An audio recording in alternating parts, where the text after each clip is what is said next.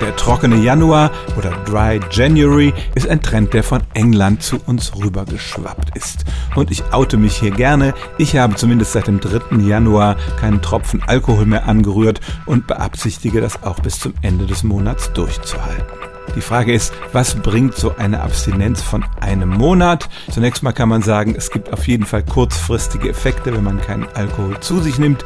Die Leber erholt sich, die Werte werden besser, man schläft besser und natürlich enthält Alkohol auch viele Kalorien, sodass die Abstinenz beim Abnehmen helfen kann. Natürlich bringt das alles nichts, wenn man das in den ersten Februartagen versucht wieder zu kompensieren, aber zumindest Umfragen haben gezeigt, dass Menschen, die den Januar lang trocken sind, auch in den Monaten danach weniger Alkohol zu sich nehmen als vorher.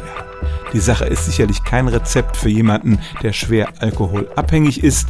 Der kann nicht so leicht von einem Tag auf den anderen den Alkoholkonsum auf Null reduzieren. Es droht die Gefahr, dass man schnell rückfällig wird und dann hat die ganze Aktion nicht viel gebracht. Wer also wirklich ein Alkoholproblem hat, der sollte sich professionelle Hilfe dafür suchen. Aber auch wir Alkoholgewohnheitstrinker können in diesem Monat feststellen, wie leicht es uns fällt, auf Alkohol zu verzichten. Und wer da Probleme sieht, für den ist es vielleicht der erste Schritt zur Therapie.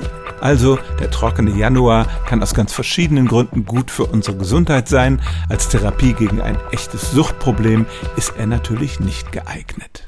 Stellen auch Sie Ihre alltäglichste Frage unter stimmtz.radio1.de.